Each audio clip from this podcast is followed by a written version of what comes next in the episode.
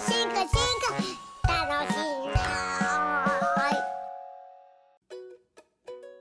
で繁殖干渉っていうのは要するにオスが他の種類のメスに求愛しちゃうことなんだけど、バカ野郎っす。そうそうそれが困った話よね。バカ野郎っすねみたいはな感じなんだけど、じゃあなんでそんなことをするのかできればしたくないうんですよ、てかミスなのよそれは。ミス圧倒的ミスです。ねエラーなはい。のよなんて呼んでもいいけど。はい。間違いなのはい、全部合ってます、うん。罰。で すそう。要は罰。罰。なんだけ罰。どそれがなんで起こっちゃうかと。エラーってまああるんだけどなんかあったら鬱陶しいじゃない、はい。なんかワードで文章を書いてたらなんかエラーが出てくるとかさ。鬱陶しいじゃない、ダリっすね、うん。したら鬱陶しすぎてそれ使わなくなったり、はい。まあ誰かが直してくれたりするやん。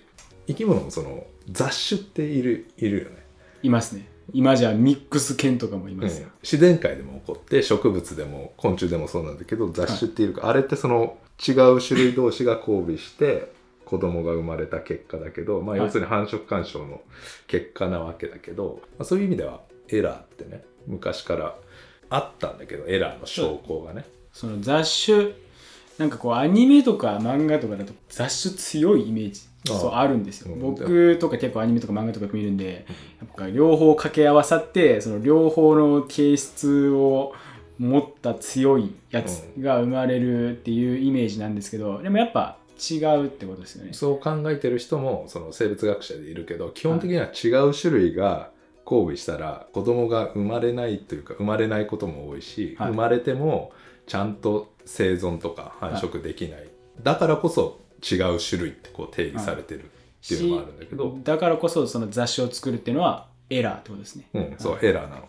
でなんで雑種はいたけどそのエラーっていうのがたまには起こるよねみたいな、まあそんな感じで思われてたのね。100回中1回。そう。だから繁殖干渉って、まあ、あってもそんな大したことない現象。いわば誤差ですね。取るに足らない現象だと思われてきたからずーっと注目されてこなかった。でもそれ一理あるでしょエラーは珍しいからまあそんなに大した重要性ないでしょって思われてそんなめったに起こらないようなことを視野に入れているようではうん。ってことですよね。で特に競争で論争があったって言ったじゃん。大の大人たちが競争は重要だ重要じゃないっていうのが1970年くらいの話なんだけどその生態学の別の分野で動物のこの行動を分析する分野で、まあ、行動生態学とか言ったりするんだけどまた生態学の中の別の流れで1970年代くらいに生き物の行動を進化の観点から分析しましょうっていう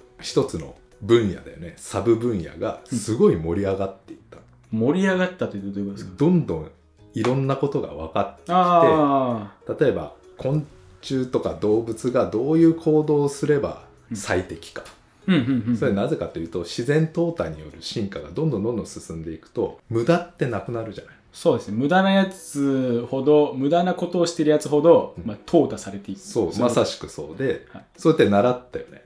だから、まああーそうですね。生き物の形とか行動がこう洗練されていくわけよ。そう進化の過もうえりすぐりが残ってるわけでですそういういろんな動物でいろんな行動でそういうことがどんどん分かっていった。だからその行動生態学っていうのは生態学の一方では競争ってめちゃくちゃこう泥沼の論争をしてたんだけど 行動生態学はめちゃくちゃ成功したよ。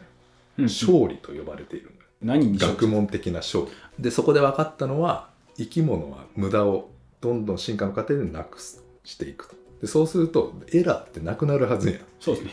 だからみんなエラーなんて起きないと思ってた。でもう一つ研究の流れで、うん。今度は主文化の話なんだけど主文化ってこうもともとは1種類だったんだけどそれが2種類に分かれる。地理的隔離みたいな、うん隔離が重要で結局2種類こうできましたと。新しい2種類ができてでそれが交わらなければいいわけじゃん。そうですね。その地理的隔離で二手に分かれた元同じ種のやつの、うん。その二手に分かれたその2つの地域が違う環境ってことですよねでそれが例えばまた地理的にこう融合したりするじゃない。そうすると2種類が出会いましたと。でそれ2種類がまた混ざっちゃったら主文化って起きないじゃん。元に戻ります、うん、でも世の中にはいろんな種類がいるってことは主文化したってことなんだけど、要するに種類が混ざらない仕組みがあるはずだってみんな考えたわけよ、主文化の研究。2種類が混ざらないってどういうことかというとお互いに交尾をしないってこと。交尾したら子供できちゃって混ざっちゃうね遺伝子がミックスされて。で交尾しないために生物はいろんな種類を見分けるいろんな行動とかが進化してきましたねと。っていうのが主文化の研究でたくさん蓄積されて要するに相手の種類と交尾しないイコール繁殖干渉はないってこと。ああまあその相手の色だとか出す。そう匂いとあか。ーそういうので判別してであこいつは俺と同じ種類やという、まあそういうのをこうやるみたいだからそういった主文化の研究もそうだし行動生態学で進化は無駄をなくしていくっていう流れが学問的な流れがもう繁殖干渉なんてもうこう隅に追いやっちゃってるわけ。ミスはエラーはないよね。そういうその概念的なものもその時あったんですか？その昔というか。今でこそ言葉とかで出てきてるわけですけど。繁殖干渉はねだからまあ出てきたのは1980年くらいだけど、論文出てもずーっと注目されてる。だかあらそれはやっぱ主文化の研究とかの方が流行ってたからエラーは起きないってみんな思ってて、うん。でその流れが変わってきたのが信号検出理論。信号検出理論っていうのがちょっとはい。まあややこしいんだけど、あややこしいんですか？お願いします、まあ、名前はね。でもともとはねなんかレーダーとかそういう通信とかで分野で出てきた理屈らしくて音とかそういう信号を送る時に必ずノイズが入ったりするじゃない。で伝えたいものの中にノイズが伝えたいものか、まあ、シグナルっていうんだけど、それにノイズが入っちゃうとこれほんまにこれ正しいシグナルなのかノイズなのかよくわからんなみたいのを見分けるための理論で結構有名なのが心理学の分野でよく使われている。心理学心理学はね人間の行動とか感情を扱うあはいはい研究で、要するになんかこう人間の感情とか意思決定まあ意思決定はなんだこう自分がどうするかっていう時にこう、はい。環境からいろんな刺激があるわけじゃない。あそうですね。ででもそのこう曖昧な刺激があったりするわけ。でそれに対してそういう不確実性のある時にどういうことをしようかなっていうことで心理学では割と使われているらしいですで心理学は人間の行動の研究なんだけど進化とか行動学はその動物の行動の話そうですね。それに応用されたのはなんかまあ今から3430年くらい前らしいんだけどでその中の一つが自分の種類と相手の種類がいた時にちゃんと自分の種類を見分けて求愛できますかっていう話なんだけどちょっとややこしいんでまあ分かりやすい例として新型コロナウイルスとかお。世界中でナウな話です、流行っているんでそれの PCR 検査ってねよく聞くと思うんだけどその例え話。でごめん。あのコロナの話はあの正確な情報俺知らないんで、まあ、あくまでも、まあ、コロナでも何でもなんとかウイルスでいいんだけうん。どそれの PCR 検査しました。陽性でした陰性でしたみたいな。何をしてるかっていうと自分の体の中にそのなんとかウイルスがあるかないかをこう判別してくれる。話はよく聞きますけどねそう PCR 検査。だから検査俺それしたことないけど、はい。例えば唾液とかサンプルを取って DNA を増やすんだけど PCR っていう機械で、でもその唾液の中にはいろんな種類の DNA が混ざってるじゃん。お5万と言いますね多分。一番多いのは多分その人自身の DNA なんだけどそうですね。そこにはウイルスの DNA もあるしバクテリアの DNA もあるし、はい。ウイルスも何種類もそうですね。でその中で特定の例えば新型コロナウイルスの DNA だけを PCR で増やしてで増やさないとちょっとチェックできないわけよ。そうなんです。ごく微量だと、ある程度量を増やしてやらないと、うん。誰か誰かというかそのどのどういうウイルスかもわからない。それが検査できなくてその増やすのが PCR って呼ばれていて理屈上はその何百万倍に増やせるわけ。もともとそのコロナ新型コロナウイルスがあればめっちゃ増えるじゃない。でなければ増えないと。えどどういうことですか？自分の唾液の中にその目的の標的のウイルスがあればそれをこう鋳型にしてどんどんどんどん倍々に増や増やせる。ああじゃあなんかその唾液取って、うん。で新型コロナウイルスだけが増えるなんかなんかあをるこう入れてなんか特殊な作用をしてで見た時にあコロナウイルスめちゃめちゃおるということはもともとはもともとあったんやって、うん。でそれ加えても何も起きんかったっちゅうことはもともとなかった。もともとなかった。それが PCR 検査。その検査がねほぼ100%うまくいってると思うけど100%ではないのよ。うんまあまあそれはそうでしょうね。エラーの仕方2つあってって一つは偽陽性。偽りの陽性と呼ばれてるやつで偽陽性。偽の陽性だから自分がコロナウイルス持ってないのに、はい。あなたありますねみたいな。診断されちゃった場合ちょっと怪しいですね。それ結構怖いじゃない。そうですね。ええなんかあでも大丈でもありますよね。なんか陽性とはいかんまでもちょっと怪しいですねの通知もらってい実際に検査したら何もなかったみたいな。夫うんそういうだからちょっとギリギリなんかよくわかんない時はやっぱあるわけ。でそれは例えば偽陽性の場合は本当はかかってないね本当はかかってないけどでも例えば PCR の実験でよくあるのが他のサンプルがこうコンタミ混ざっちゃった時に隣になんかこうウイルスがあってそれがはいはい。一滴ポツッと自分のサンプルに入っちゃったら触れあー。て自分のウイルスじゃないけど触れちゃった。あれ分かんないですもんねウイルスって。こう肉眼で分かんないしどこにあるかも分かんないんで。でそれいろんな原因があるんだけどそのそれが偽陽性ね。うん。偽の陽性。でもう一つは偽陰性って言って偽りの陰性は本当はウイルスにかかってるけど PCR では陰性って出ちゃった場合、ああたまったもんじゃないですね、なのでそれもあるわけ。でそれは例えば本当にだ自分のサンプル唾液にはい。ごく微量にしかその標的のウイルスが入ってなかった時にはい。どうしても PCR は理理屈上は何百万倍って増やせるんだけどどうしてもこう増えない方うんうん。みたいなやっぱあるわけ。そうすると本当はウイルスを持ってるけど体の中に陰性って出ちゃうでそうすると感染してる人が「あおー僕は感染してない」って言って。ダメですね。結構怖いじゃない。でもそういうことがあると。ではい要するに何が言いたいかっていうとこうどうしてもその何かを判別する時はい。で100%こっちかどっちかってわからないような時がやっぱあってそのはい場合はエラーがこうどうしても伴うと。でそれが偽陽性だったり偽陰性だったりするんだけどでそれは PCR 検査っていうのはこの人にウイルスが感染してるかどうかだけど、まあ、そういうのがいろんな現象であると。でうん。繁殖干渉どういうことかっていうと、まあ、オスでもメスでもいいんだけど、まあ、自分が生物のオスだとして、えはい。ー我々オスですもんね、うん、メスで相手はメスね。で自分の種類のメスと相手の種類のメスがいると。でよく似てると。見分けてくださいっていう話。でそれで100%見分けられればいいんだけどと似てれば似てるほど見分けるのが難しいと。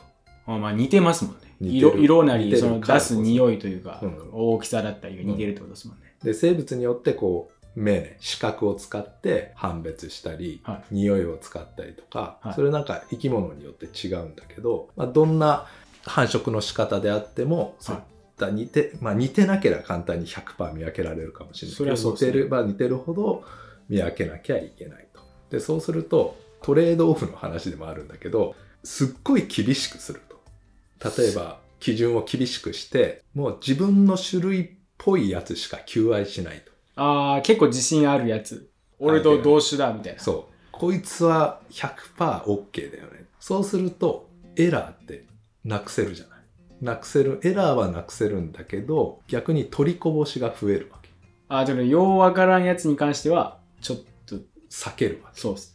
でもそれはそれでなんかもったいないわけああ。自分と同じ種類だけどアタックしない。こう求愛しない。もしかしたら、同種だったかもしれないという疑念を残す。エラーを起こすの怖いからそういうの避あける。で逆にもうちょっとガバガバにしてもう手当たり次第。う、手当たり次第。うん。ちょっと多種に似てるけどもはいはい。いっちゃうと、うんうん。でもそうすると取りこぼしはなくなるけどエラーは増えるエラーは増えますね。うん、だからどっちもどっちじゃない、そうですね。うん、どっちもどっちなの。それ似てれば似てるほどどっちもどっちな状況になっちゃって要するにエラーはなくならないよっていう話なのね。じゃあどっちがいいかっていう話。